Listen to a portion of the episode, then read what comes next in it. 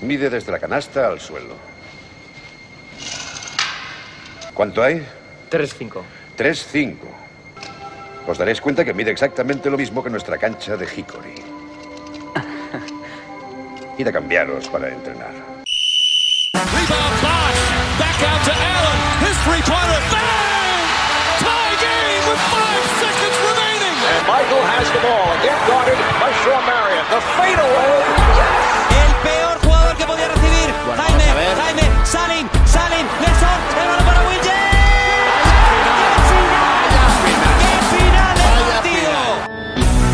Hola, bienvenidos a Zona 305. Soy David de Foro y como siempre me acompañan Sergio Pérez, Hola, ¿qué tal? Alberto Rodríguez, ¿Qué pasa, chicos? Jacobo Fernández Pacheco Hola David hola a todos. y Bienve Fajardo. Hola, ¿qué pasa? Eh, Sergio Pérez, dato del día. Bueno, el dato del día es que el jugador eh, más veterano en disputar un partido de la Copa del Rey es Darryl Middleton, con casi 42 años. Felipe quiere alcanzarle, o eso parece, pero lo tiene complicado. Jacobo Fernández Pacheco, ¿dónde nos pueden escuchar? Pues estamos disponibles en hasta 10 plataformas. Estamos en Evox, en Anchor, Spotify, Apple Podcast, Google Podcast, Breaker, Pocket Cast, Overcast, Radio Public y Stitcher. En todas estamos como Zona 305. Recordarte además que si te suscribes a nuestros canales, cada vez que publiquemos un programa nuevo, te saltará una notificación. Alberto Rodríguez, ¿dónde nos pueden seguir? Ya sabéis que tenéis a vuestra disposición Facebook, Twitter e Instagram como arroba zona 305 podcast. Y Bienve Fajardo, ciérranos el sándwich de datos del día con el tuyo. Pues eh, recordáis que Blake Griffin era muy conocido por ser un tío que hacía mates bastante espectaculares, ¿no? Pues ¿cuántos mates creéis que lleva esta temporada? Ninguno, porque se está Ninguno. arrastrando por la pista. Exactamente, cero. Ha sido un tío de, mm, que ha pasado de 200 mates en una temporada a ninguno. Poca broma, ¿eh? Bueno, chicos, pues dicho todo esto, eh, empezamos.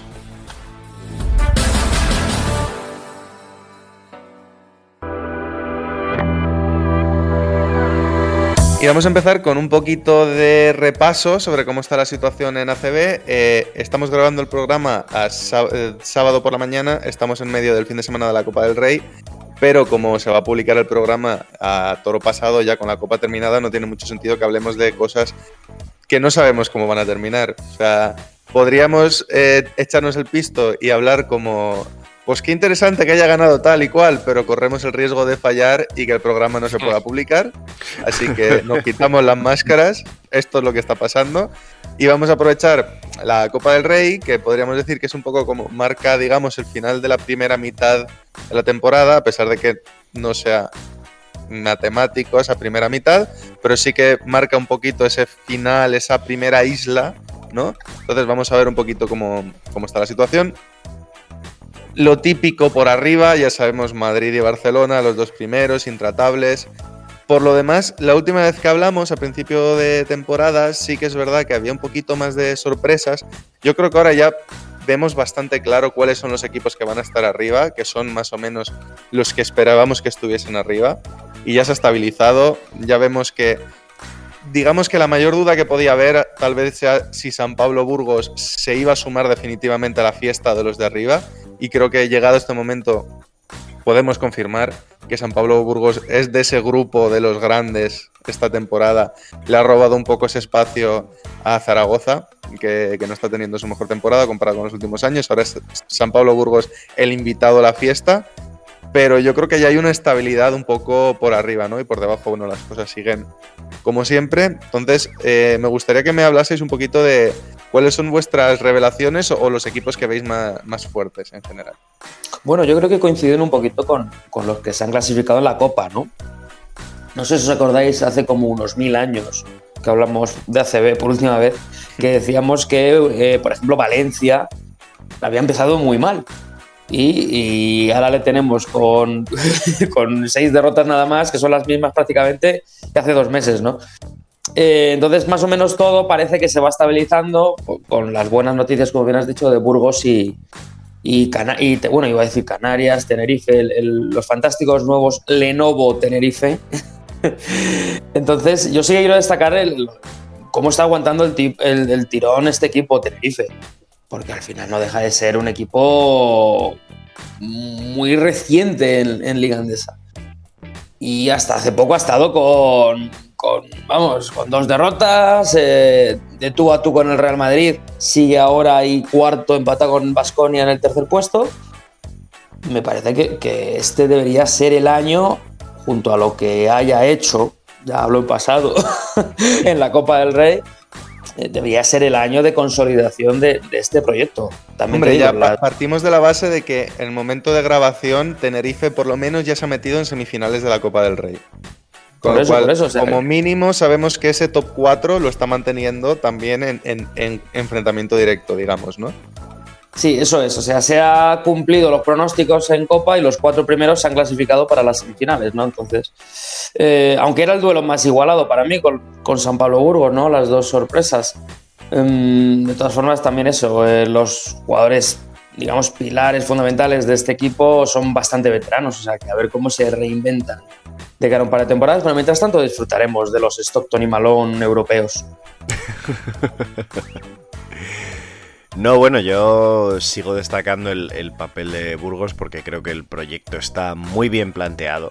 Creo que es un, equipo serio, un equipo que, bueno, pues como ha dicho David, ya se ha eh, consolidado en, la fiesta de, podríamos decir, la fiesta de los guays, ¿no? De- del colegio.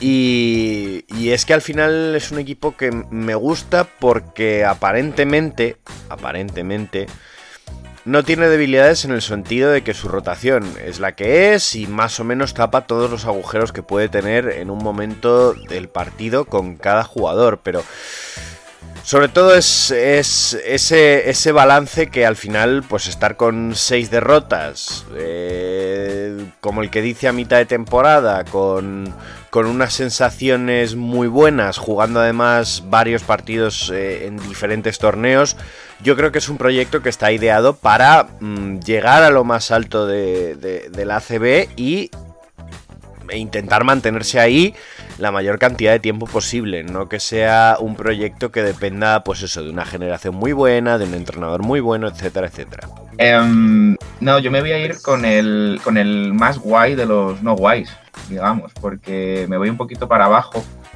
eh, y esa octava posición que tiene ahora mismo Manresa, medio compartida con, con Unicaja, me, me- hace pensar que, a diferencia de Unicaja, es un equipo que se quedó fuera de Valencia en la parte final de la temporada pasada.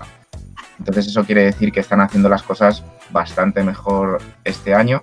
Sí que es verdad que no es un puesto muy bueno, quiero decir, de, cara a futuro, pero un, resultado actual de 10 victorias, 12 derrotas, teniendo en cuenta que de ahí para abajo todos son balances negativos eh, y viniendo de donde vienen, creo que es una posición bastante, bastante buena para, el Manresa, un equipo que, que estaba en los infiernos en la, en la temporada pasada. Que tiene pegada Unicaja, que Andorra está ahí, que Zaragoza está ahí, sí, pero creo que para ser la primera mitad de temporada que llevan y el juego que están haciendo, eh, creo que está bastante bien. Pues yo me tengo que ir con los que ya defendí al principio de temporada, que es el TD System Basconia. Básicamente terceros ahora mismo en la liga, empatados con el Canarias, pero que siguen defendiendo el título. Básicamente tienen un equipo bastante compacto, están jugando bien, tíos como Polonara, Bildoza, eh, están ahí aguantando y bueno, la incorporación de Iedratis está funcionando bastante bien y que luego es Dusko Ivanovic en el fondo. Entonces es un equipo al que hay que temer siempre, van terceros, es cierto que van muy igualados con, con el cuarto y el quinto, Valencia está ahí a un partido solamente, igual que Burgos casi, que está a dos. Entonces bueno, yo me sigo quedando con ellos. Vale que están muy arriba en la clasificación, pero es un equipo con el que tras la salida de Toko Sengelia sí que es cierto que se hablaba de a ver qué iban a hacer esta temporada, pero vamos, están defendiendo bastante bien el título. Sí, además es importante pues tener en cuenta que por la regla no escrita de que a Vasconia lo tienen que entrenar uno entre Pedro Martínez, Ivanovic y Perasovic, ahora mismo Pedro Martínez creo que es el que le tocaría por la rotación de tres, ¿no? Sí. Y está pillado, entonces hasta que no echen a Pedro Martínez de su equipo, tampoco pueden echar a Ivanovic de Vasconia, con lo cual les tienen que ir las cosas más o menos bien. Exacto, hay que aguantar el tipo, ¿no? Ahí en, en lo El- alto. Eso es, eso es. En cuanto a cara de la moneda, equipos que os estén sorprendiendo para mal, no necesariamente porque estén en zona de descenso, aunque también puede ser pues que veis que es un equipo que está desahuciado, pero sí los equipos que de los que os esperabais un poquito más o veis que la temporada no está siendo lo que ellos podían esperar. La sombra tenebrosa de estudiantes sobrevuela por aquí. No, eh, para mí, para mí yo creo que para mí Unicaja es la decepción porque sinceramente creo que tiene un equipo para mucho más. Yo espero que la mano de, de Kachikari se, se vea en lo que queda de temporada para bien, para muy bien. Pero considero que en general Unicaja tiene equipo para, para muchísimo más y más a día hoy sábado por la mañana diciendo que he podido ver el partido de Unicaja contra el Barça y que he visto un equipo que tiene muchas armas y, y, muchos jugadores muy interesantes para dar mucho más de lo que está dando. Yo creo que estar ahí peleando por el octavo puesto es muy poco para un equipo como Unicaja que, que tiene una plantilla, en mi opinión, verdaderamente buena. Yo creo que lo fácil, a lo mejor no lo va a sacar nadie, vamos a ir mencionándolo todos, que sería irse con estudiantes, ¿no? Pero yo tampoco me voy a ir con estudiantes. Bueno, pero estudiantes realmente es que es lo de todos los años, tampoco creo que sea sorpresa ah, pero, negativo. Por eso, pero como es constante, pues se deja así el asterisco. Claro, pero, pero, con los Knicks en, en, en, la NBA, que este claro. año no lo hacemos porque están mejor, pero esa es la sorpresa, eso es lo raro. Claro, pero claro, nosotros, no, pero... eh, si lo pensáis, este año el estudiante se ha invertido una cantidad de dinero en marketing que, claro, que esperábamos algo diferente, ¿no? O sea. Bueno, en mi caso creo que, cabe destacar el, Bilbao Basket.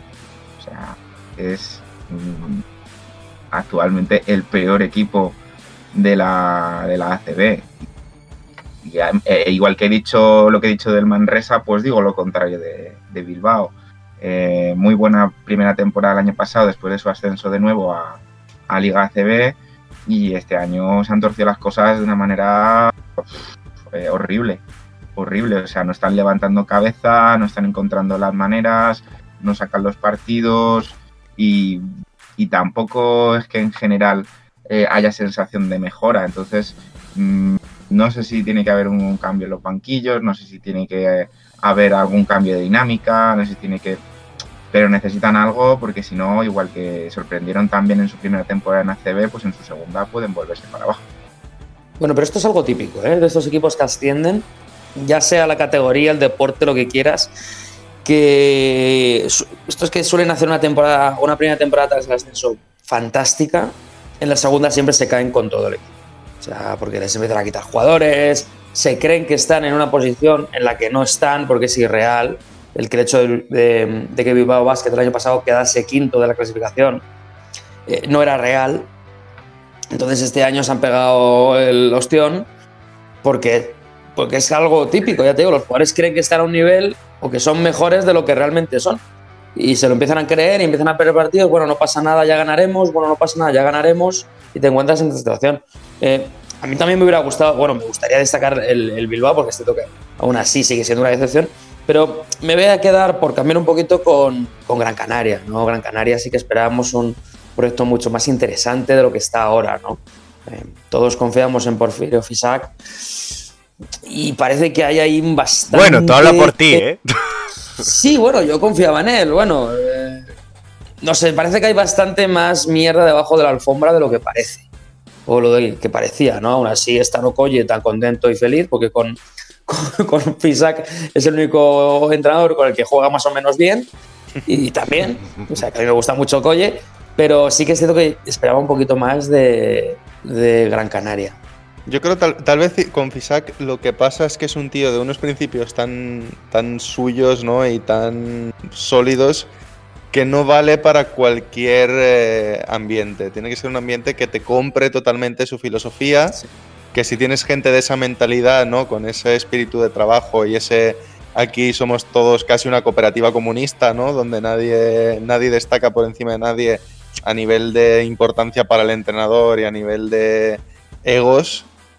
Y eso es muy bonito y a todos nos encantaría entrenar un equipo así, pero sobre todo a nivel profesional sabemos que no es algo que puedas pretender de cualquier equipo, porque en esos no. niveles ya los egos y, y, las rencillas y el es que yo no juego los minutos que querría o es que él tira dos veces más que yo por partido, puede llegar a romperte un vestuario. Y sobre todo que si por algún casual o alineación de los astros lo consigues, es algo que no se va a sostener en el tiempo. Porque al final los jugadores más veteranos van para abajo, los más jóvenes van para arriba, al final son cosas que no se pueden sostener y bueno, sí. No claro, es- o, no es- o eres Obradovich en Europa, Claro. o eres Popovich en Estados Unidos, o no te lo compran.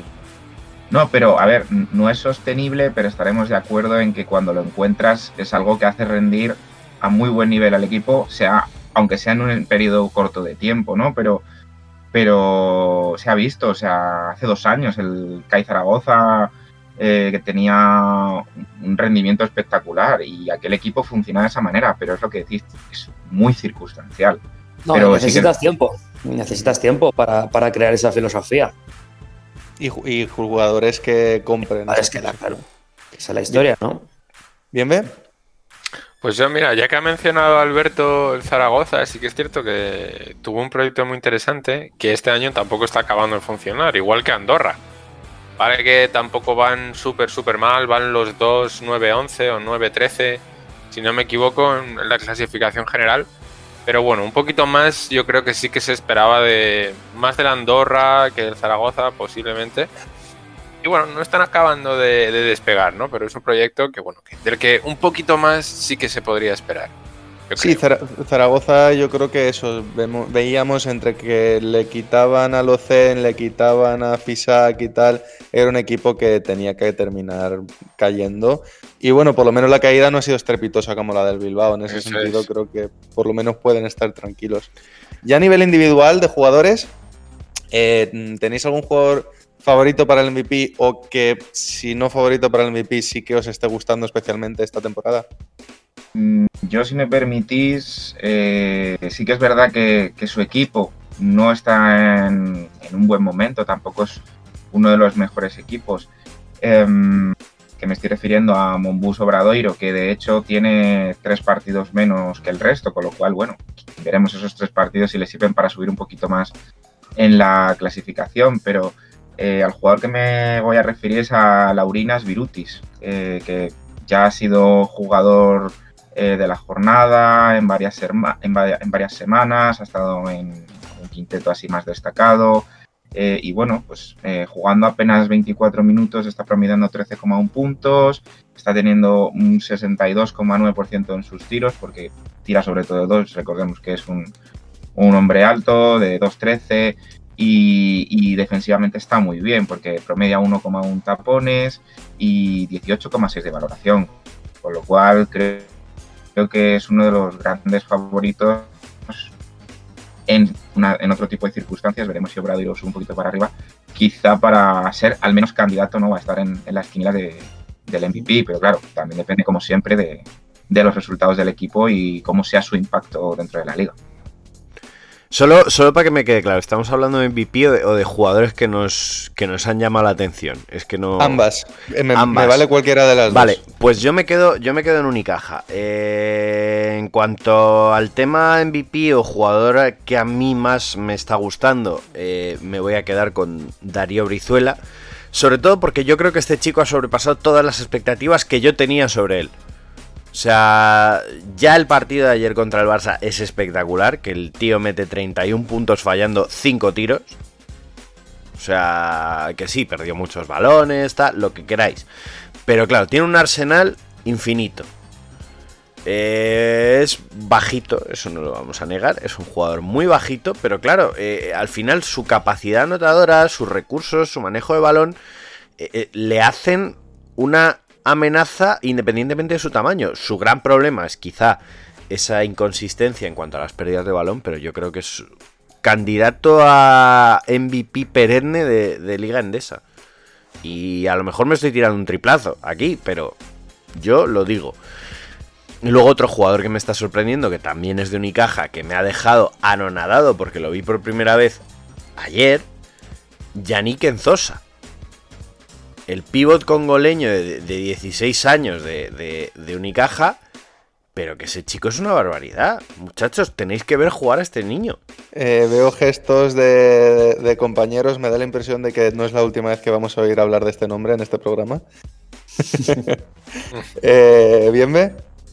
Pues yo me voy a quedar con la dupla del Vasconia, que son Polonara y Bildoza. La verdad me parecen dos tíos súper completos, sobre todo Polonara han dado- ha dado un paso adelante en cuanto se ha ido Toco. Y es Es que un jugador- antes de la final de temporada pasada, yo creo que nadie daba un duro por ver a un Polonara como el que estamos viendo. Le sentó el- en la liga del año pasado espectacular. Yo creo, El- yo creo la- que sí que había alguien. ¿eh? Había uno que sí que confiaba en él y era Ivanovic, que era el que tenía que confiar en él. Y él siempre ha dicho que con él, Polonara jugó- siempre ha jugado bien. O sea que. Bien, ve, perdona que Pues te yo me cortado. quedaría con él. Ah, no os preocupéis. eh, más que como MVP, como jugador, bastante revelación en el sentido de que ha dado un paso adelante, se ha convertido en uno de los principales anotadores para el equipo. Es un ala pivot súper completo, muy rápido, también guarda bien el rebote, mm, tiene un tiro exterior bastante decente, es zurdo. No sé, me parece un jugador súper interesante de analizar. Wow, no sé, yo tengo tantos nombres. A mí, por ejemplo, de Vasconia, ya que, ya que estamos con él, me encanta Pierre a Henry, me parece espectacular. Jugadorazo. que- otro Jugadorazo. Jugadorazo, de verdad. Es increíble ese jugador. Ah, Está como una cabra, todo hay que decirlo. Sí, bueno, pero. Pero Eso mola también. Pero no, yo quiero destacar a nivel, vamos a decir, un poco en MVP. Parece que la, liga este año vuelve a ser un poco de los pivots, porque me parece que Sermadini es el gran candidato. Junto con Tavares, que seguramente esté ahí, ahí, pero como el Real Madrid ya sabemos cómo es, empezará a dosificar minutos y jugará menos. Y, y me gustaría destacar a Frank Camp, el, el base del, del Murcia, ¿no? Me parece que es un jugador que ha entrado muy bien en la liga, mm, que ha entendido rápidamente lo que necesita el equipo de él. Es un base, que nos hagamos una idea, tiene, es este chico que, que te dan ganas de pegarle una hostia por el pelo que tiene. Em, Joder, pero se le caen de las manos los puntos. Es una cosa pero espectacular. es eso, sí, sí, es, es un anotador como pocos. Yo tenía dudas con el, con el Murcia debido a la baja de Askia Booker, que también me encantaba y es un jugadorazo. Em, pero han encontrado un sustituto de muy buenas garantías. Y eso es lo que está haciendo que nadie hable de Murcia porque está teniendo una temporada muy tranquila. Entonces me gustaría destacar a nuestro querido Franca. Vale, pues nada, ya recogiendo un poquito el, el debate, mm, me gustaría que me hicieseis muy brevemente, que me digáis, eh, equipos final, la fin- ¿cuál va a ser la final de la CB? ¿Quién la va a ganar? ¿Y qué equipos veis bajando a- al Ebro? Aquí es tirarse a la piscina, ¿eh? Y repasar dentro de unos meses y ver cuánto nos hemos equivocado. Quiero Esto es otra vez el gafe. Oye, oye, oye, oye, oye, la que voy a liar. Eso es, eso es. Si quieres, Madri- eh, Jacobo, como buen merengón, puedes decir que la liga la va a ganar el Barça sobrado. y así a lo mejor pues, No, la, la voy se pone en voy con mi pronóstico. Yo creo que la final eh, va a ser muy poco disputada y que va a ser un Real Madrid-Valencia Basket. Muy poco disputada a favor de quién. A favor del Madrid. Eh, un poco, ¿eh? no, quería, no quería decirlo. No quería Los he gafado, ya los he gafado, Pérez, lo siento. Y yo, el Leboro, pues eh, yo creo que este año ya sí que sí, de verdad, y con la mano en el corazón, el Estudiantes no se libra este año. Este año Me sumo que- a eso, Jacobo. Yo creo que el Estudiantes este año es imposible que pase algo más que les haga librarse. O sea, o estalla el apocalipsis zombie ya, o es imposible que, que el Estudiante se libre. Hombre, en Pensábamos peores que- situaciones que este año los hemos visto, ¿eh? Tampoco están Precisamente, tan precisamente, pro- Estamos precisamente. que van a ser dos gafes en- eh, para una misma Temporada, desde luego. intervención. Desde luego, desde luego. Bien, ve, ya, ya que has comentado tú, ¿quieres tomar Pues- el testigo? Ay, es que estoy que el Madrid seguro que va a llegar a la final. No, no sé por qué tengo esa sensación. La cosa es contra quién. Y ya que he hablado tanto de. Pues del Vasconia, me voy a decir que contra ellos, que el año pasado dieron una fase final espectacular, ganando a los mejores, y al fin y al cabo es un equipo que quiere llegar a esa final de nuevo. Yo creo que su punto clave es mínimo llegar a la final para defender el título. Entonces me iría con la final Madrid-Basconia, que la gana el Madrid. Bueno, eso está Eh, muy bien. es- Está muy bien que apoyemos a, los equipos menos importantes y. siempre los gusta- negocios locales, ¿no? Claro, claro, y siempre nos gusta el, el OEOE Valencia OE y venga, qué buen equipo con Sarnau y o Ivanovic, pero dejaros de ver historias y rollos macabeos. Esto es una final Real Madrid-Barcelona. y, pu- Gracias, y punto, gracias. y punto final. que a lo mejor es Le habéis sorpresa. puesto pero muy fácil a Pérez ser el que tenga razón a final de temporada. Sí. Que luego, pues eso, a lo mejor pues, pues Valencia, Vasconia pueden, de- pueden dar la sorpresa y, y, pues eso lo dicho. Que bien Tenerife, como nos alegramos, o Burgos, Burgos o Burgos, pero esto es lo que hay y, la- luego y ya si- gane- ¿Y si por una vez se aplica el gafe y la final es Burgos-Tenerife? ¿Eh? Entonces, ¿qué pasa? Entonces, ¿qué pasa? Estaría, estaría muy bien, oye, sería muy interesante, vamos a dejarlo ahí, ¿no? No muy vista, pero muy interesante.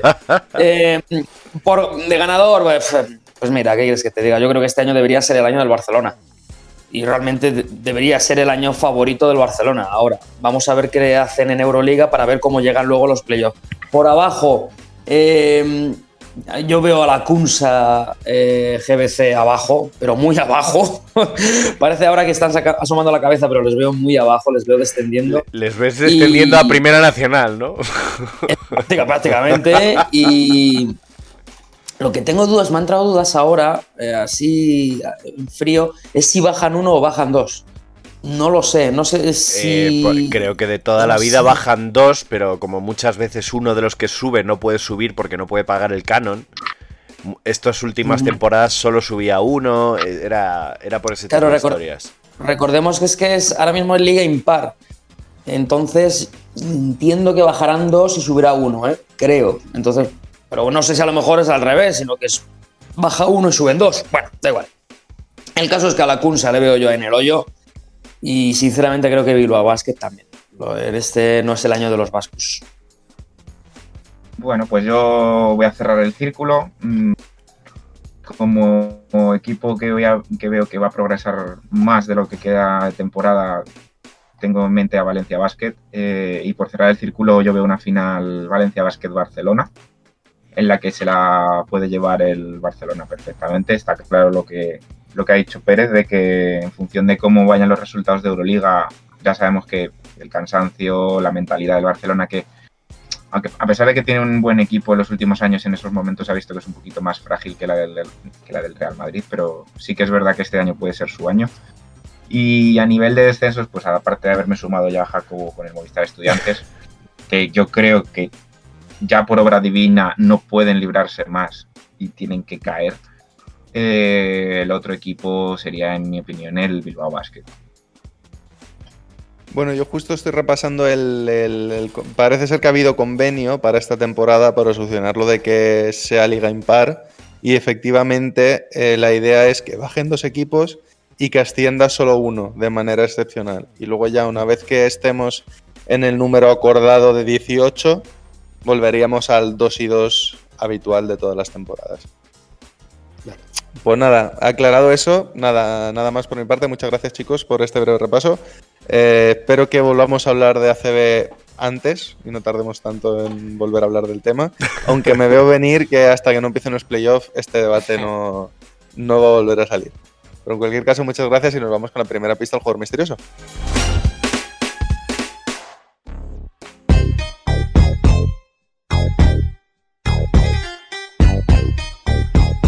Jugador misterioso que hoy nos trae Sergio Pérez. Eso es, y Con lo cual vamos estamos con la todos ya temblando. Un poco, un poco, la verdad. sí. No, hombre, no. Yo, yo creo que, que hoy lo adivináis. Eh, esta- este jugador, ya claro que es jugador, por si acaso, es top 10 en puntos, valoración, triples y recuperaciones de la historia de la Copa del Rey. Síguenos en redes. Estamos en Twitter e Instagram como arroba zona 305 podcast. Zona 305. Únete al equipo.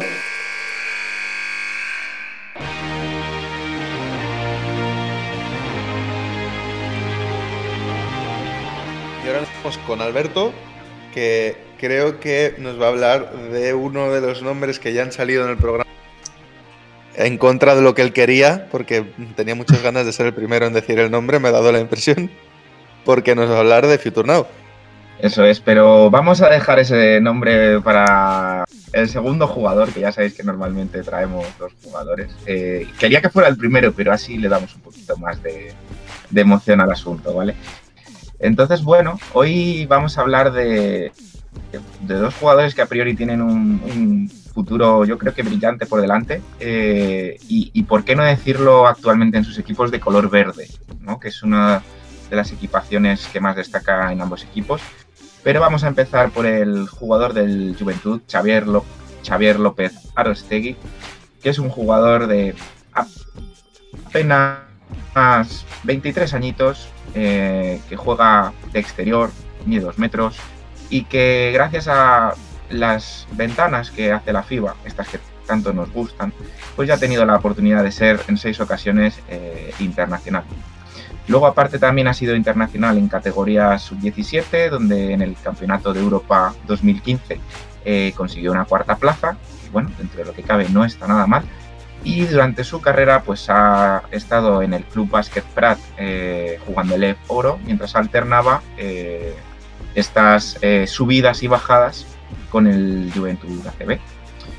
Pero claro, mmm, Arostegui realmente lleva desde la temporada 16-17 jugando en el Juventud eh, y a cada año y temporada que pasa, pues progresando mucho más en sus, números y en sus aportaciones.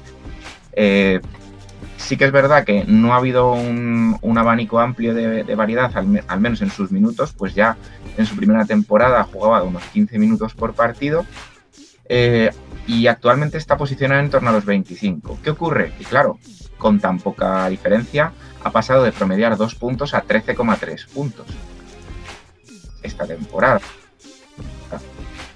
Lo que ha hecho que su carrera ascienda ya a unas medias de, de 12 puntos por partido, un 50% en triples. Y luego sí que es verdad que tiene peores porcentajes de 2, porque es más exterior. Y está ostentando un muy buen porcentaje de tiros libres con lo cual es un jugador muy fiable en ese sentido. Y yo les venía a preguntar si creéis, la primera pregunta de hoy es, ¿cuánto durará este chico en Juventud? Poco. Pues esta temporada poco. y a lo mejor una más, yo creo, ¿no? Le damos como sí, mucho. Sí, yo creo que alguna más sí. Él, él, al final es un jugador de la cantera, ¿no? Él es, siente mucho los colores, podemos decirlo, ¿no? Y, y Juventud tiene un buen proyecto, o sea, tampoco es que eh, esté en la mierda y, y, quiera sacar a jugadores y venderlos. Entonces, yo sí que, que, le veo aguantando todavía uno, dos y vamos a ver, ¿eh? vamos a ver cuánto más. Yo creo que por su nivel de progresión, hombre, dependerá mucho de cómo cierre esta temporada, pero... Y también de las posibles, y, diré posibles, eh, retiradas en equipos más top ahora mismo de Liga Andesa pero yo creo que sí, uno o dos años aguantará, pero claro, con este nivel de progresión lo mismo estamos hablando del Juventud durante un buen rato hasta que hasta que este chico y bueno, otros salgan del equipo porque ya sabemos que el Juventud por desgracia funciona así. Saca jugadores brillantes que les dan cuatro años de gloria al club y luego pues toca lo que toca, que es la realidad de que tienen que ganarse la vida con esto. Y, y claro, yo, yo al menos por su progresión creo que no va a durar mucho en Juventud, pero tampoco va a durar mucho en el club que le apadrine porque yo le veo techos más arriba. ¿Que lo ves saltando el charco? Lo veo saltando el charco o lo veo quizá asaltando la banca de Europa. Hombre, es que muy hay que reconocer arriba. que una escolta de dos metros eh, está es, es, muy sexy. Claro, es muy sexy para algunos clubes en Europa de nivel, digamos, alto de Euroliga. Eso es, aunque lo quieras mover alero, sigue siendo un alero tirador de dos metros. Y muy fino, con mucha joven, clase, claro. Esto o sea... es, con muchos puntos, que sabe hacer muchas cosas. Yo recuerdo haberlo visto por primera vez cuando, hace un par de años, eh, Alberto y Pérez recordarán cuando nos hicieron hacer un trabajo de scouting en el curso de entrenador superior. En, que en aquella selección, creo que era sub-19, en la que teníamos que. A mí me tocó hacer scouting de Alocen, pero recuerdo que su compañero de backcourt era López Arostegui. Y, y era el otro que te caía la mirada enseguida. O sea, era de los dos que más se hablaban y, y enseguida notabas que este chico tenía algo, ¿no? En- era uno de los especiales de esa generación. Yo, vamos, Sí, sí, yo en es- eso no, no tengo dudas. Y además lleva, es que lleva ya mucho tiempo en el primer equipo. O sea, no es alguien que haya caído de- del cielo y haya aparecido ahí, ¿no? Eh, entonces es un chico que sí que tiene mm, cotas más altas. Ahora, yo creo que es de estos que depende mucho del contexto y del equipo en el que caiga. Por decirlo de alguna manera, lo del caiga, ¿no? Eh, por, por ejemplo, no le veo en Basconi. Y eso que es un camino clásico, pero. sí, bueno, no sé. pero eso, pero eso es porque es nacional. Sí, sí, por eso. bueno, eh, pero, pero me parece que es un. No sé, ahora mismo, por ejemplo, pues eso, en Basconia no le veo por, por su manera de, de jugar, no, no, no lo sé. Valencia sí que le veo que a lo mejor es un equipo en el que se puede adaptar más. Depende mucho del entrenador y, del contexto en el que, en el que caiga. Pero bueno, ya, ya digo que de momento le veo mucho en, en Juventud todavía. Sí que, sí que es verdad eso que acabáis de decir, de que realmente lleva, lleva muchos años. De hecho, es su quinta temporada, aunque en este caso ya son temporadas completas, con un rol mucho más importante, ¿no? Pero, pero esas, como las solemos llamar, dobles dinámicas de subo, bajo, entreno, vuelvo, doblo y demás, eh, hacen que, que la adaptación a la liga sea, sea muy buena. Eh, y en ese sentido es curioso porque el Juventud siempre suele hacer estas cosas. No es el mismo caso, pero recuerda en ese sentido a la cantidad de experiencia con, con mucha juventud que tenía Ricky Rubio en su, su momento. sí. Eh, entonces, eh, yo lo que, lo que quería preguntaros, que normalmente hacemos la pregunta un poco ambigua, ¿no? El- eh, la típica de ¿qué techo tiene este chico? Pero esta vez no quiero que me digáis eh, hasta dónde va a llegar o en qué equipo va a caer o tal, sino cuál es su techo comparativo, es decir, a qué jugador os recuerda o a qué jugador puede llegar a nivel de calidad, sea europeo, sea de nivel NBA. ¿Dónde está el techo de Arostegui? No Pues sé, fíjate a mí. mismo, Bueno, la- Perdona, Pérez. No, no, La- dale, dale, dale, porque.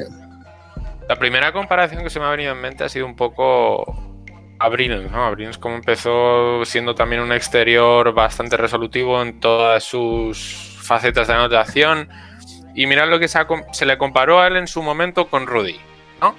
Entonces, mirad lo que se ha convertido Rudy ahora. Un alero, tirador, defensor. Que bueno, que destaca bastante y aún así, con sus años que tiene, sigue aportando. Menos en los últimos años, pero sigue estando ahí. Entonces veo un poco una figura centrada hacia ese tipo de alero, ¿no? Un alero delgadito, rápido, resolutivo, que tiene puntos desde cualquier lado de la pista y bueno, pues yo creo que el techo está un poco ahí. Tampoco le veo llegando a la NBA ni nada por el estilo, yo ahora mismo, pero sí que es cierto que le veo acabando como, como un tirador, un tirador puro. mm, yo discrepo en ese tema, ¿eh? no le veo yo como tirador puro. Realmente tiene buenos porcentajes porque tira poco. Hace una O sea, muy buena perfecto. selección, eso te iba a decir, claro. Claro, o sea, realmente sí, 50% está muy bien, pero su punto fuerte siempre han sido los otros. Entonces, es como decir, exagerando a lo mejor un poco, que Jeffrey Taylor es el mejor tirador de Europa, porque a lo mejor tiene un 52%. Bueno, es que tira uno y él desde la esquina y cuando tiene que tirarlo. Y lo mete. Entonces, progresará en el tiro, ¿no? Pero, pero no le veo yo como tirador puro. Eh, a mí, fíjate, el jugador que eh, va a ser una fricada, pero el jugador que me ha venido a la mente es Devin Smith, eh, que estuvo en el Maccabi hace ya unos cuantos años. Me recuerda mucho a él. Hostia, Eh, te ha sido, ¿eh? sí, bueno, ¿Te has ido? obviamente, pues a, sa- a saber dónde, dónde está. Madre mía. tío. El, el bueno de Devin. Pero mm, cuando lo ha dicho Alberto es el primer, como, el primer nombre que se me ha venido a la cabeza, ¿no? Un jugador muy fiable, eh, un alero, llámalo alero exterior, como queráis, que, que encima luego es redactable al 4, como se está viendo con algunos jugadores como Deck, ¿no? Eh, Por su físico, o a Mm, me parece que puede ser un camino, bueno, si, si consigue lo que ha conseguido en su vida David Smith, vamos, se puede dar con un canto en los dientes el bueno de López Arostegui. Pero no sé, así por tipo de jugador de, ese estilo me ha recordado. Yo sí entraría más en, en en esa idea de Avalde. Yo creo que por cómo progresan los jugadores hoy en día, esa idea de un jugador eh, todoterreno que además a medida que progresan físicamente su versatilidad se expande también.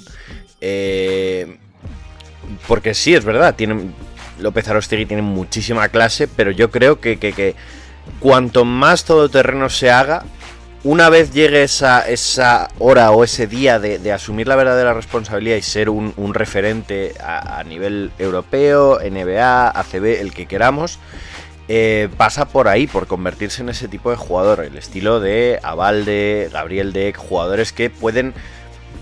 Oficialmente tienen una posición, pero todos sabemos que juegan sin posición. Son jugadores que eh, suplen las carencias del equipo con sus virtudes generales. Y al final. Bueno, y, eso, y, y, eso, enlazando, perdona, que te, perdona Jacob, eso enlazando Nada. con lo que hemos dicho antes, es, es, más fácil su adaptación a cualquier equipo si sabes hacer de todo, que es lo que le pasa a Valde. Efectivamente. O sea, a, a, Valde ha llegado y ha dicho, bueno, sé que yo puedo jugar de base, de, de darle a pivot, de 4, de 3, de 5 y de 28, si queréis. Eh, entonces es mucho más fácil. Pasa por ahí su, su paso definitivo a, a un equipo más grande. Sí, y sobre todo al final es eso, cuantas más cosas sabes hacer, y al final eso yo creo que es una demanda del baloncesto moderno, pero tanto aquí como en Estados Unidos, es, es una demanda del baloncesto moderno, el, tener esa capacidad de hacer de todo y no limitarte a la especialización, porque seamos sinceros, en el baloncesto moderno solo hay una especialización que importa, que es la de triplista. Entonces, si sí. no tienes la suerte de ser un, una metralleta en ataque, cuanto más sigas esta línea de acción, más vas a jugar y más importancia vas a tener en los equipos a los que vayas. Y yo es donde le veo, en esa figura de avalde del escolta alero mmm, todoterreno que te ocupa cuatro posiciones de cinco en el campo. Sí, yo estoy bastante de acuerdo con vosotros. Por decir un nombre distinto, eh, me viene un poco en mente lo que se espera, siendo un jugador físicamente menos dominante, lo que se esperaba un poco de Claver en, al principio, ¿no? Que Claver al final ha acabado convertido en un 4 todoterreno, pero Claver, sobre todo en la época cuando se va a la NBA y tal, esperábamos que fuese a ser un 3 todoterreno, ¿no? Entonces yo creo que es un poco lo que, lo que vamos a ver de, de, este chico. Un tío más pulido ofensivamente tal vez que Claver, con un tiro un poquito más fiable, con un poquito más de puntos en general, pero también físicamente sin tener la, la dominancia que tiene eh, Claver, ¿no? Entonces yo creo que es un 3 que hace de todo, como habéis dicho, otros nombres de cabal, de ese tipo de jugador, con un perfil a lo mejor un poquitín más refinado, pero un tío que, que te valga lo mismo para un roto que para un descosido. Bueno, y aprovechando que me decís que si tiene que valer para todo, que si, que si tiene que ser todo terreno, pues el comentario simpático para finalizar antes de pasar al siguiente es que además es vasco. Entonces, eh, eso, siempre es bien, ¿no? Entonces, eh, bueno, y, y, ahora vamos a pasar al otro jugador que, como ya hemos dicho, viste también de verde. Lo que pasa oh. que ahora de Cataluña bajamos a un poco a Andalucía, ¿no? Creo, oh. que, Jacobo, creo que Jacobo se va a quedar a gusto en, en esta sección. Sí, Jacobo, oh. Jacobo, se va a quedar a gusto. Entonces, eh, desde, desde Andalucía, pues bueno, llegamos a, a Unicaja Málaga para hablar de Yannick Ensosa. ¡Oh! Eh, os cuento un poquito de él, eh, proveniente de, del Congo, eh, con una altura de 2,10. hay una historia muy interesante que, que, os, ahora mismo os contaré, pero bueno, 17 añitos tiene aquí el niño, que ya veremos lo que, lo que hace ya con 17 añitos.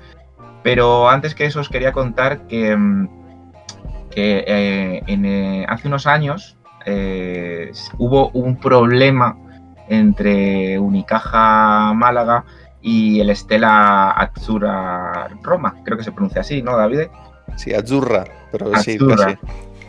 Bueno, eh, y es que resulta que este jugador, pues con, con, con 14 años, pues eh, hace una prueba en Canterbury Academy de Las Palmas, pero acaba eh, jugando en Italia y formándose en, Roma. ¿Qué ocurre? Que cuando tiene la oportunidad de dar un salto más profesional y firmar un contrato de cuatro años con Unicaja, eh, los derechos que tiene con Roma, eh, hay un poco de problema ahí.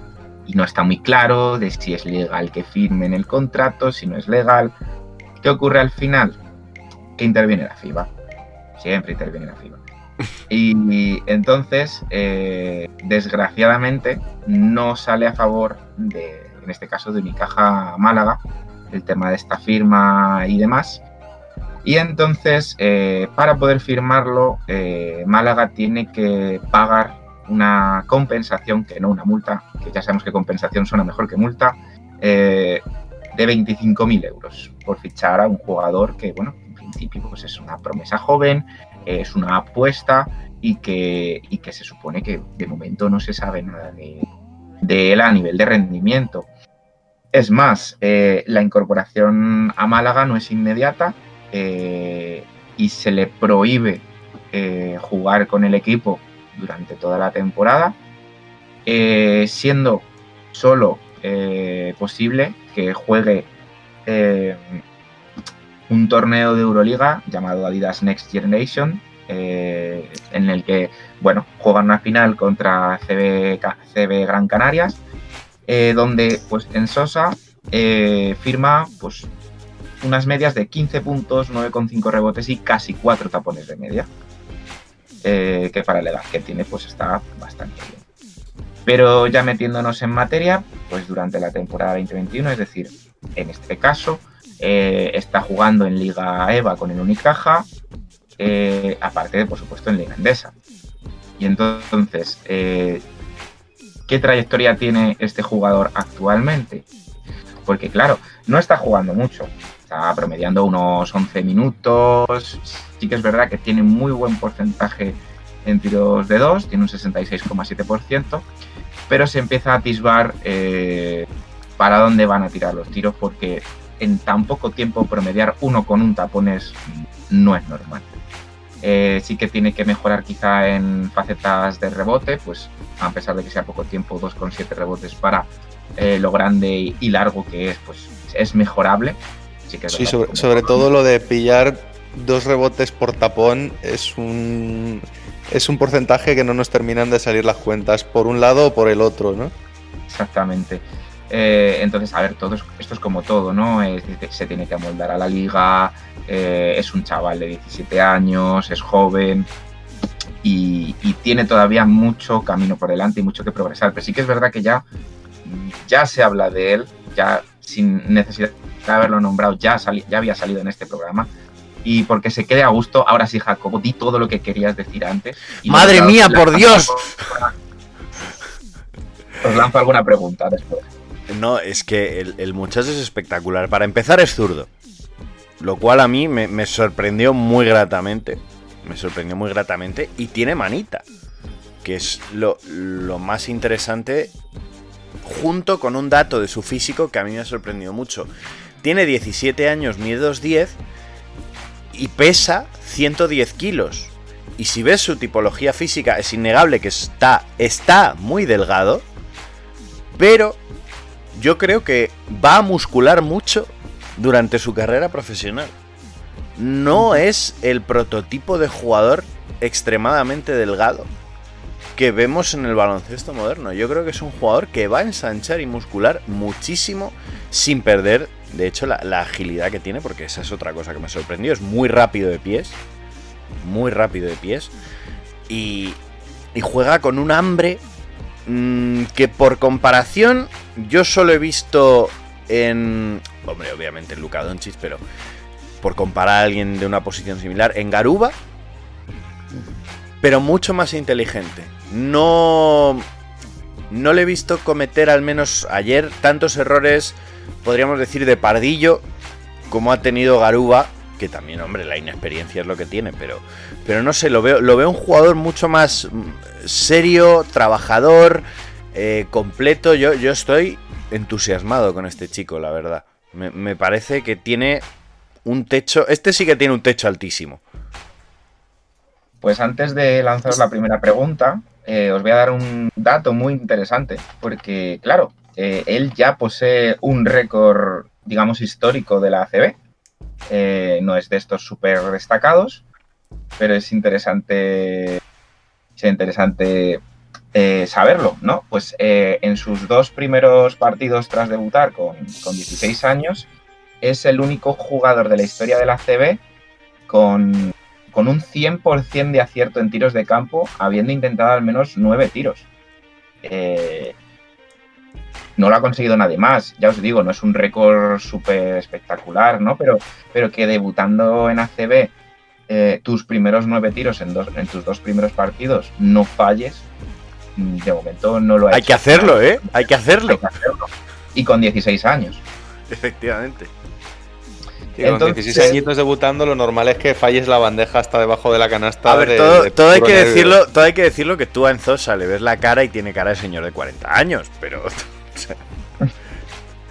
Pero ya no, solo, ya no solo es la bandeja, son, en todo caso, en el peor de los casos, nueve bandejas.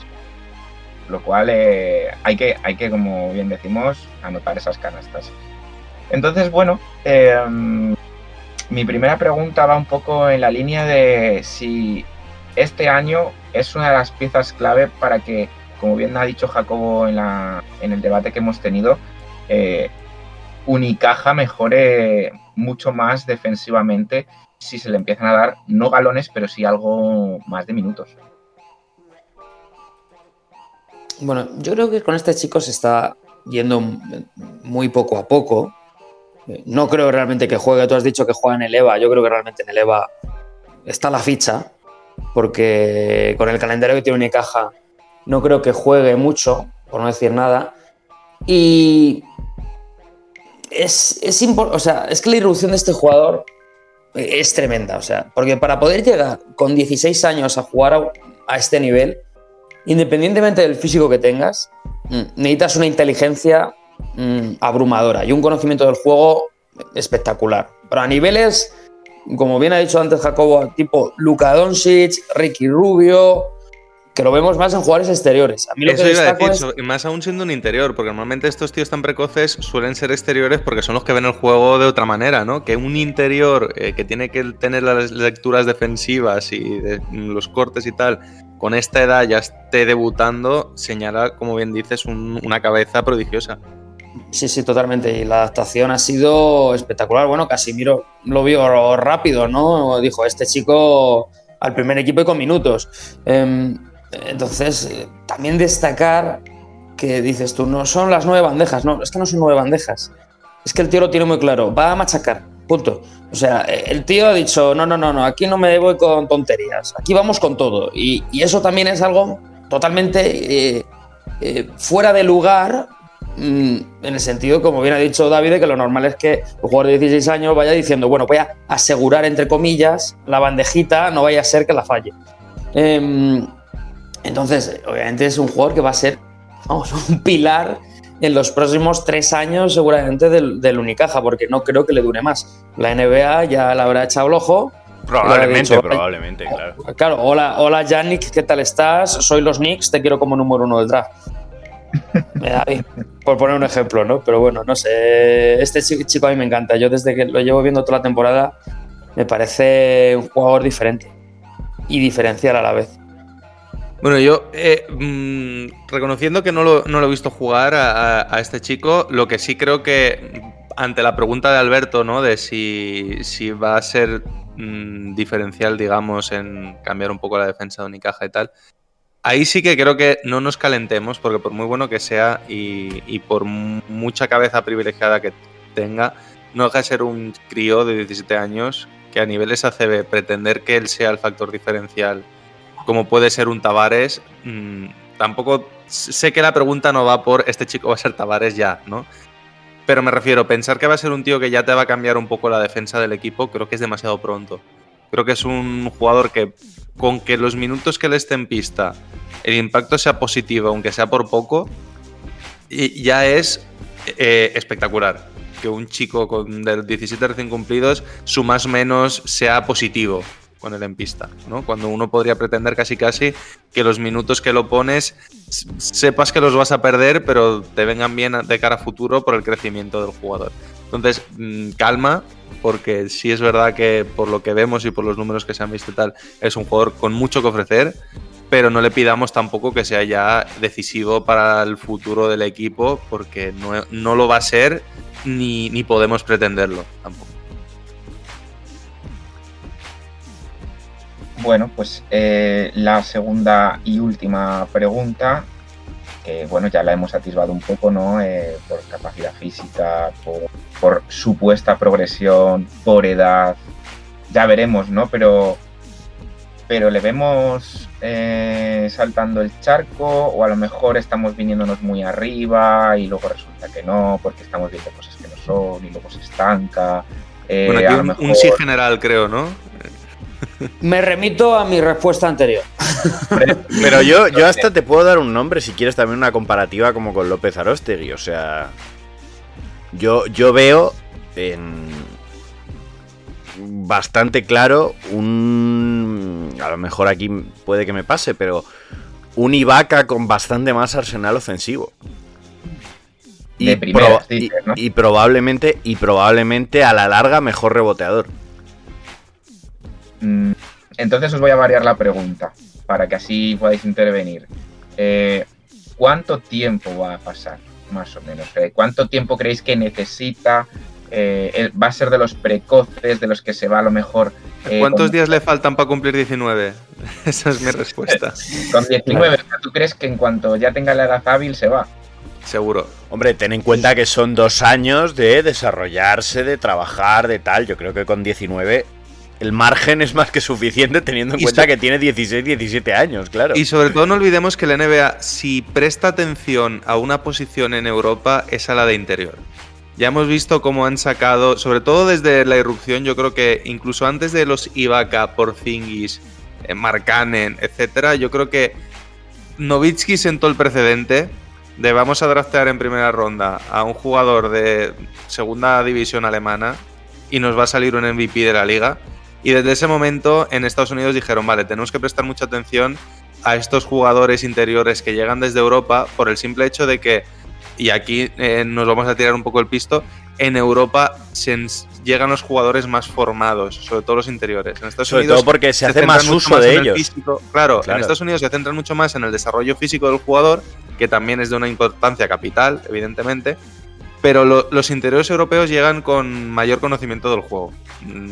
Tienen más arsenal ofensivo muchas veces y sobre todo leen el juego mucho mejor, juegan mejor de cara al aro en muchas ocasiones. Entonces, yo creo que ya hemos visto con los varios, incluso los que les han salido mal, como es el caso de este, el, el ay, que no me sé el nombre, el pivot que, que, que, se fue a Toronto. La, la fiebre, la fiebre Billombo. del pivot. Sí, bueno, Villombo, eh, iba a decir la fiebre que luego hubo con Chiquisvili, Milicic, Barniani, o sea, la, la entre comillas fiebre de eh, interior europeo que tiene algo. Uh, venga, primera ronda, número 5, número 1, ¿no? Claro, y si hemos visto a Villombo ser número que fue 7 del draft, creo, por jugar bien sí. en un partido, que fue el famoso combine este, el, no sé si era el McDonald's, uno de estos donde llevaban a jugadores jóvenes. Este chico que van a estar viéndolo jugar en ACB que saben que es la segunda mejor liga del mundo, contra tíos formados, tíos que incluso han jugado ya en NBA, fogueándose con ellos y haciendo números, es que van a estar dando palmadas con las orejas para cuando llegue el momento de, del draft.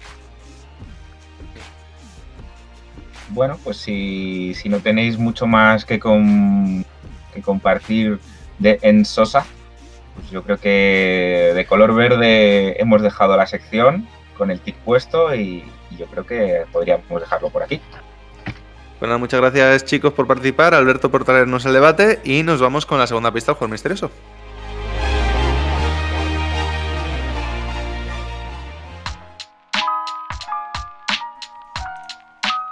Sergio.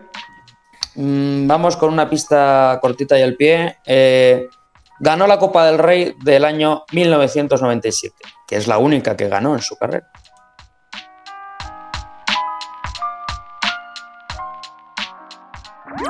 Síguenos en redes. Estamos en Twitter e Instagram como arroba zona 305 podcast. Zona 305. Únete al equipo.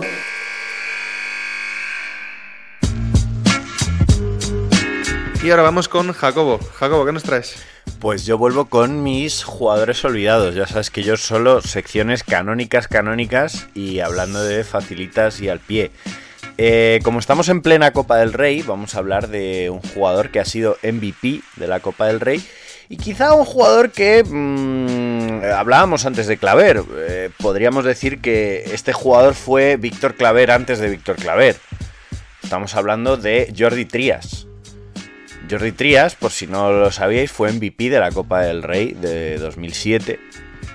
Y ya el año anterior estuvo en la preselección que hizo eh, Pepo Hernández para lo que luego sería la, selección campeona en, Japón. Él se quedó fuera. Es, es, el equivalente de Rafa Martínez, pero en las posiciones interiores de la selección. O sea, siempre estuvo en la lista, nunca, nunca en el equipo definitivo.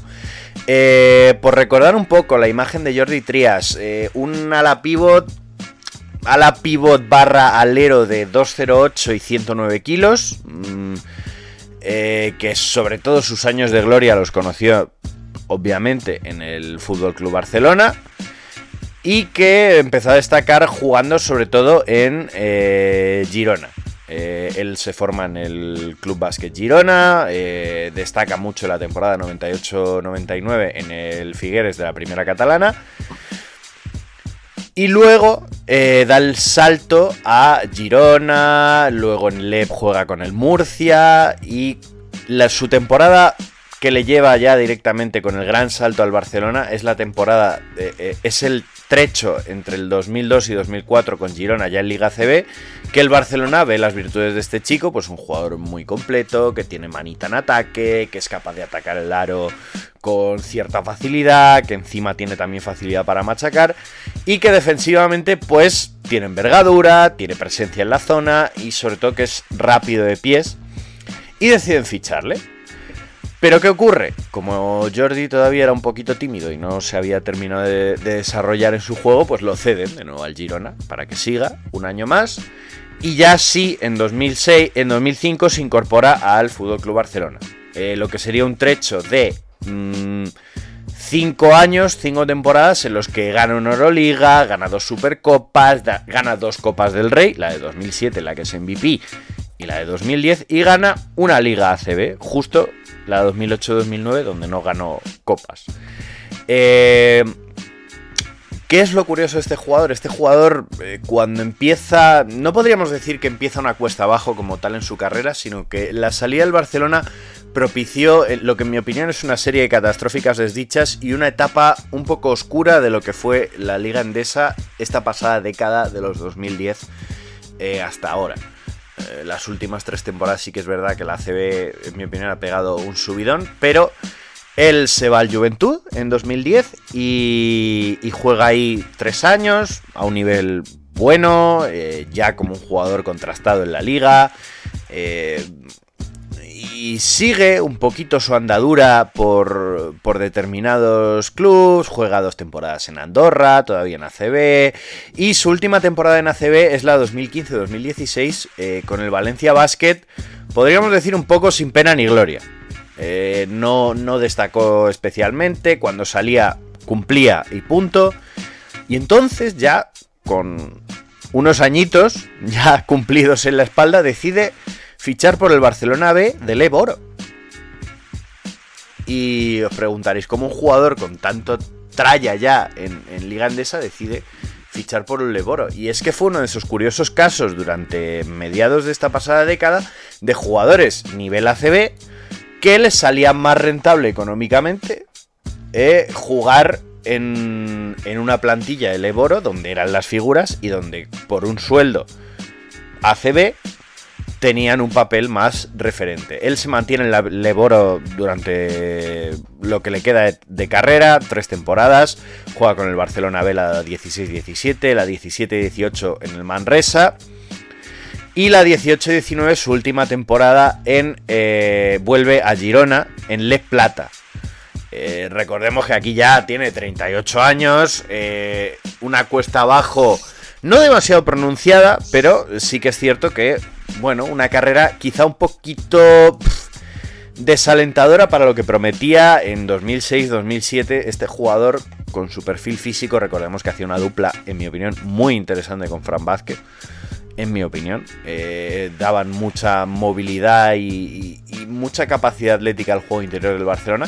Pero bueno, un jugador que, eh, habiendo tenido todo, mmm, los últimos años de su carrera los pasó quizá un poquito más en, en, la sombra del profesionalismo de este país. Y quería saber qué recuerdos tenéis, si tenéis alguno de Jordi Trías.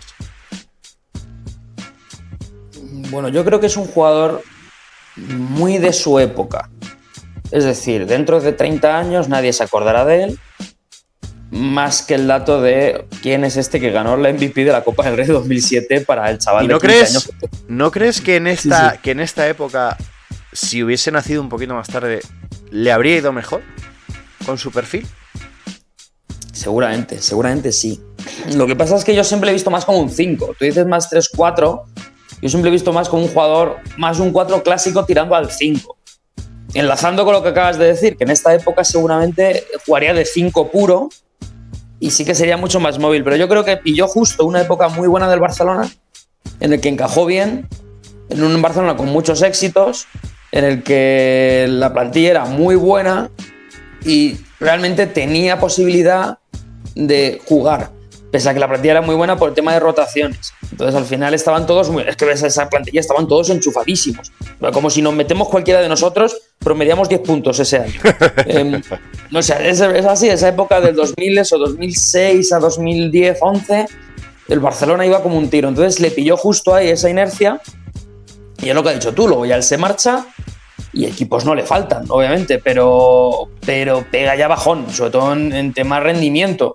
Eh, ya me acuerdo yo la época de Valencia, ya costaba, ¿eh? O sea, ya le costaba. Eh, entonces sí que es cierto que, era un jugador, pues eso, muy de su época, de, del baloncesto de ese momento, de, de, jugar a lo que se jugaba, adaptable.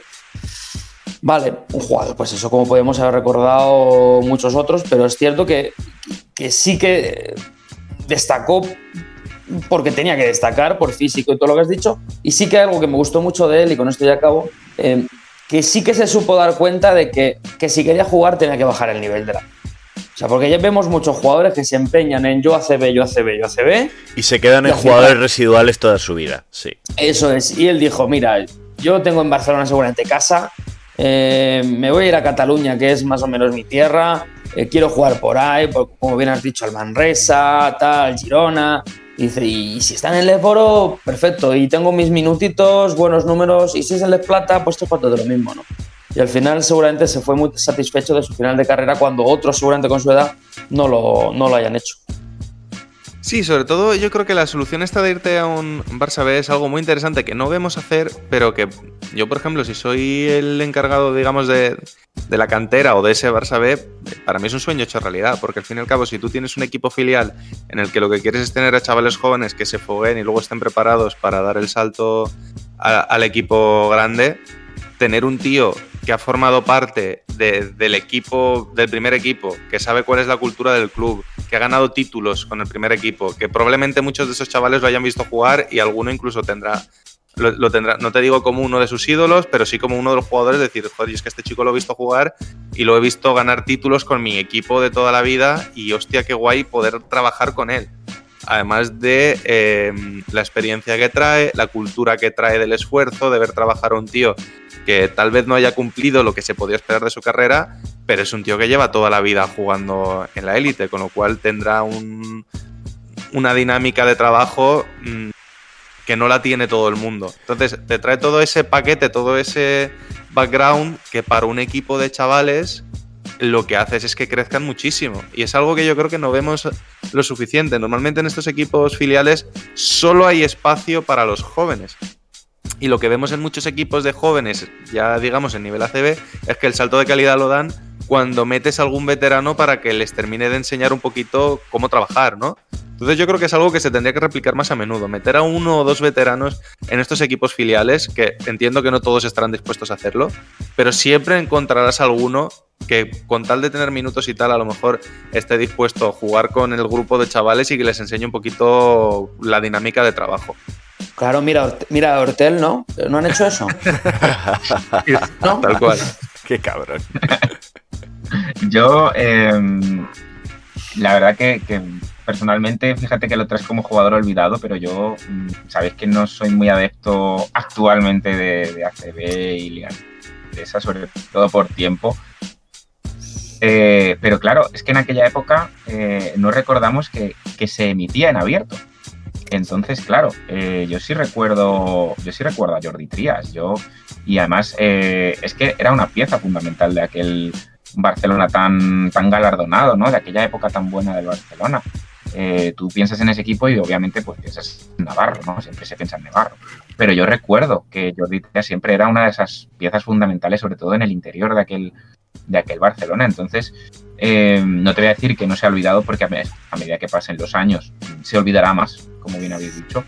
Pero a mí sí que era un jugador eh, que, como hemos dicho, no sé si lo hemos expresado de esa manera, quizá adelantado a su época.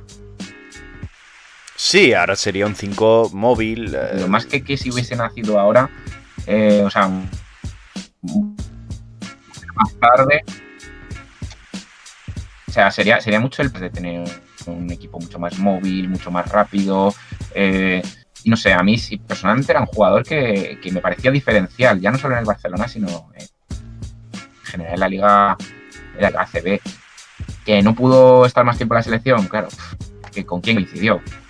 Eh, con, con un par de señores que se apellidan a Sol, eh, eh, que bueno, que, pues, que, que voy a, que os voy a contar de ellos, ¿no? Y un, ta- y un tal Felipe, y yo qué sé, o sea. Pues su mismo que compañero de, de Concord, Fran Vázquez, estaba por encima de Jordi Trías. Entonces es otro puesto más que desaparece dentro de Así, interiores. así con todo, si eh, preguntamos a la gente que coincidió, ha jugado y ha entrenado a Jordi Trías, nadie tiene una mala palabra de este chico.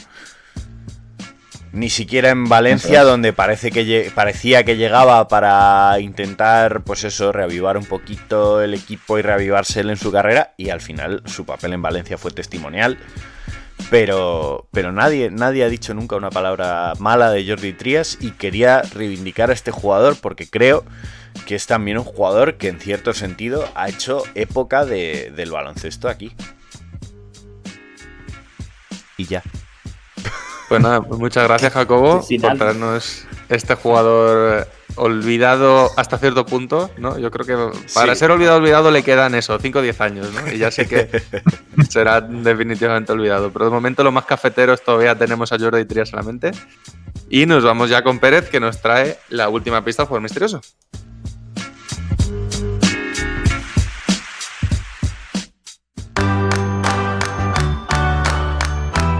A ver, Sergio, tercera pista. Venga, eh, tercera y penúltima me da a mí. eh, última pista. Y es que su mote era Spinetta. ¿Puedes repetir todas las pistas, porfa? Sí, claro, sin problema. Eh, Este jugador está en el top 10 de puntos, valoración, triples y recuperaciones en la historia de la Copa del Rey.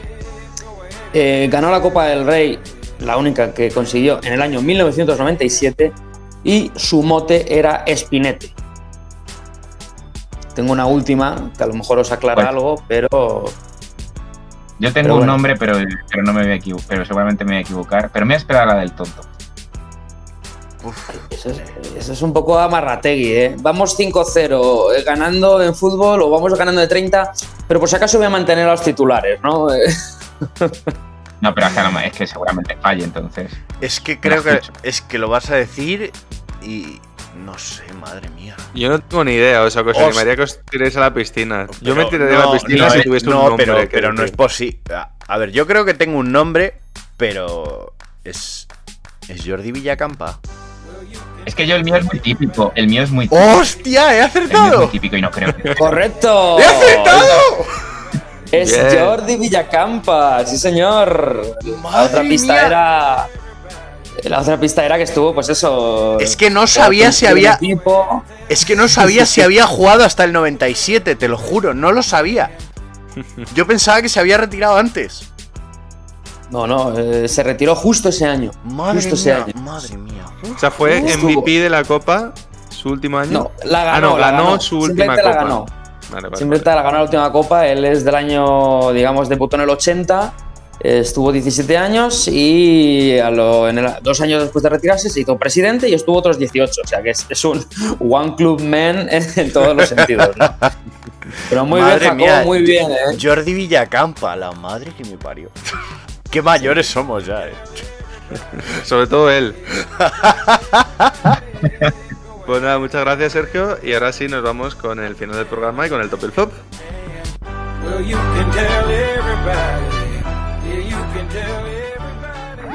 Síguenos en redes. Estamos en Twitter e Instagram como arroba zona 305 podcast. Zona 305.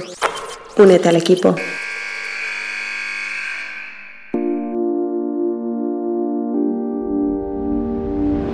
Lo mejor y lo peor de la semana. Que hoy decido yo que no empieza, va a empezar bien porque lo veo muy callado hace ya un rato. No sé qué le pasa.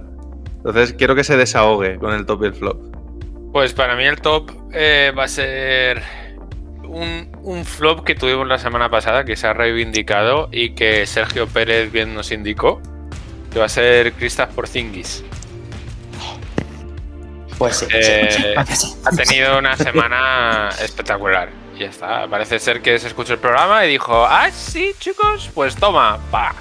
Ha hecho una semana impresionante, ha llevado los maps a ese nivel del que se espera de ellos, de que Luca no esté tan solo. Está jugando muy bien, está recuperando el estilo. Bien nos recordó Pérez que las estadísticas las está manteniendo bien. Está, estadísticamente está perfecto. Pero sí que era cierto que no estaba, no estaba tomando ese protagonismo que se espera de él como segunda gran estrella. Entonces, esta semana sí que ha, ha dado destellos de esa calidad, destellos de esa importancia que tiene que tener. Y va a ser el top de la semana. Eh, mi flop va a ser para los Timberwolves, que siguen siendo, y por mucho, a mi parecer, el peor equipo de la NBA. Y no tendrían que estar ahí, con el equipo que tienen. ¿Pérez? Bien, se parece, se parece bien, voy yo. Eh, mi, mi top de la semana se lo tengo que dar a Felipe Reyes, porque es cierto que ya está más para allá que para acá, que se entienda bien el, el allá para retirada, que no suene mal. Pero bueno, eh, después fíjate, de, casi cinco semanas en jugar, sale seis minutos y, da el rendimiento que se esperaba, ¿no? Un rendimiento por encima de lo esperado, ¿no? Destacable y encima que es un tío que está batiendo récords históricos y, y es muy destacable su papel este año, pese a jugar muy poquito, ¿no? Y mi flop se lo tengo que dar en este caso al Estudiantes porque se, se vienen tiempos turbios en los próximos días. Eh, solo podemos decir que, que el entrenador mm, se vigila un poquito la espalda, que a lo mejor tiene un puñal. El entrenador actual, ¿no? Y cuidado, cuidado J que sales. Alberto. Em, yo esta semana mi top va a ser para mis queridos New York Knicks, porque, porque bueno, eh, el entrenador hace el equipo y el ejército de tips se vuelve a reunir. Eh, Luol Dennis Coming. Y es el pueblo, y es el pueblo el que elige al alcalde y el alcalde. Eh, no, pero ahora en serio, eh, top para los Knicks me parece mm, que han hecho un fichaje espectacular. Se han quitado a Dennis Smith Jr., solo han dado una segunda ronda eh, por uno de los actuales mejores sextos hombres de la, de la NBA, como es Derrick Rose, que, insisto, se junta otra vez al ejército de tips por enésima vez. Eh, y que eh, la verdad que no sé para dónde van los Knicks, pero creo que no es el último movimiento que vamos a ver. Veremos a ver si queda algo más para seguir compitiendo. Tengo esa sensación. Y, y bueno, y mi flow, pues en contraposición, y ya, ya os lo dije que puede ser muy recurrente esta temporada para mí, pues los Detroit Pistons. Porque mm, está bien que, que como humanamente dejes salir a Derrick Rose de, de, de esa cárcel o de esa situación, porque está bien, porque se lo merece, pero que a cambio solo recibas a Dennis Smith Jr. y una segunda ronda por un top 5 mejores sexto hombres actuales de la liga, pues es un poquito lamentable. Sí. Jacobo. Eh, yo tengo dos tops. Eh, primer top es el trío de bases de Unicaja de Málaga. Me parece que Jaime Fernández, Darío Brizuela y Alberto Díaz. Alberto Díaz, que nunca ha sido santo de mi devoción, se la está ganando a pulso. Eh, son jugadores que se complementan muy bien, que pueden jugar los tres en parejas, combinándolos como quieras. Y, creo que le van a dar muchas alegrías a Unicaja si consiguen mantener ese, ese núcleo de tres bases activo. Luego, eh, siguiendo en la línea de Unicaja, eh, Yannick Enzosa, porque ha sido una sorpresa muy grata. Y como flop, el fenómeno que parece que por fin se está empezando a ver, que yo llevaba denunciando un par de años, de el flopping ofensivo exagerado. Eh, creo que es importante. tu flop es el flop, me parece Sí, precioso. sí. Lo creo que se desvirtúa mucho este deporte cuando lo que se intenta es engañar al árbitro más que hacer la jugada inteligente y eficiente. Eh, aunque yo defiendo que Curry y James Harden son unos jugadores extraordinarios en ataque, esta tendencia de, jugadores más jóvenes ahora a hacer este tipo de simulaciones y provocar estas faltas inexistentes viene un poco de los hábitos que han visto de estos jugadores a los que les ha salido bien, más por su reputación que por otra cosa. Bueno, pues mi top es Stephen Curry. No, no, no, si no era un flop a Curry, que no era un flop a Curry. Aquí queda en constancia. Si a mí Curry me parece un jugador extraordinario, pero digo que tiene estos gestos que, por desgracia, los han aprendido otros Sí, jugadores. no, a ver, como es el top y el flop, tampoco vamos a entrar en debate. Yo creo que meter en el mismo saco a Curry y a Harden es forzar un poquito la comparación, porque creo que Harden es un tío que vive mucho más de eso, pero bueno, no estamos para hablar de eso tampoco. Fuera coñas, mi, top sí que es Stephen Curry, porque lleva un par de semanas on fire totalmente, metiéndoles de todos los colores. Está en uno de los mejores momentos de su carrera.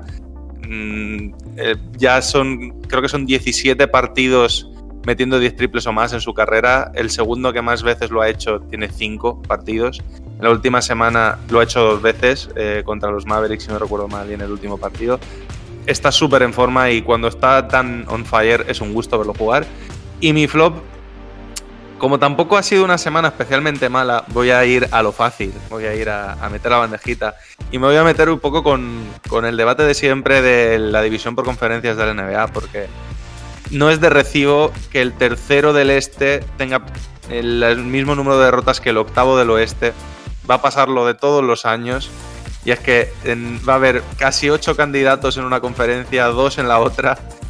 Y, y al final va a llegar el menos malo de un lado y el que salga vivo del otro. Entonces creo que es hora de que le echemos un ojo a eso porque se quedan muchos equipos muy fuertes fuera a cambio de que entren muchos equipos débiles por el otro lado. Y al final, pues nosotros lo que queremos ver es a los 16 mejores equipos en liza a final de temporada. Debemos ver Y- sangre. Eso es. Y ya por terminar, Jacobo, canción de despedida. Pues, ¿qué pasa este domingo? ¿Qué Pues día es hay- este domingo? Eh, la final de la Copa del Rey. Exactamente. Sí, señor. Narices, pero ¿qué más? Nada más, Eh, Ya Jacobo. está, ya está. ¿Qué Nada día es este domingo? Nada, nada más que merezca la pena mencionar. Sois unos amargaos, eso es lo que sois, unos amargaos. Es. eh, sí, espera, que lo tengo en la punta de la lengua. Es. eh, sa- eh, ¿Cómo es? el- eh, cuando Frodo va eh, andando y el, El otro va. y el otro va más atrás. ¿Cómo se llamaba esto? Que es un chiste que no salió nunca. Eh, Samsagat va despacio, ¿no? sí, creo que es algo así. Es San Valentín. Y entonces, yo quiero, y entonces yo quiero despedirme con... eh, Esto lo te- esta playlist la tenemos que hacer Pérez y yo, conjunta. eh, un- esta creo que es una imprescindible para una playlist de ir al tema. O sea, si tú has conseguido en San Valentín tu cita o ya tenías tu cita porque tienes novio, novia, parejo, pareja, eh, esta es una imprescindible para cuando llegue el momento de intimar. Y esta canción es de Otis Redding, es del año 68 si no me equivoco, y la canción se llama My Lover's Prayer, la oración a mi amante. Pues nada, con la oración a mi amante nos despedimos. Hasta la semana que viene. Adiós. Hasta luego.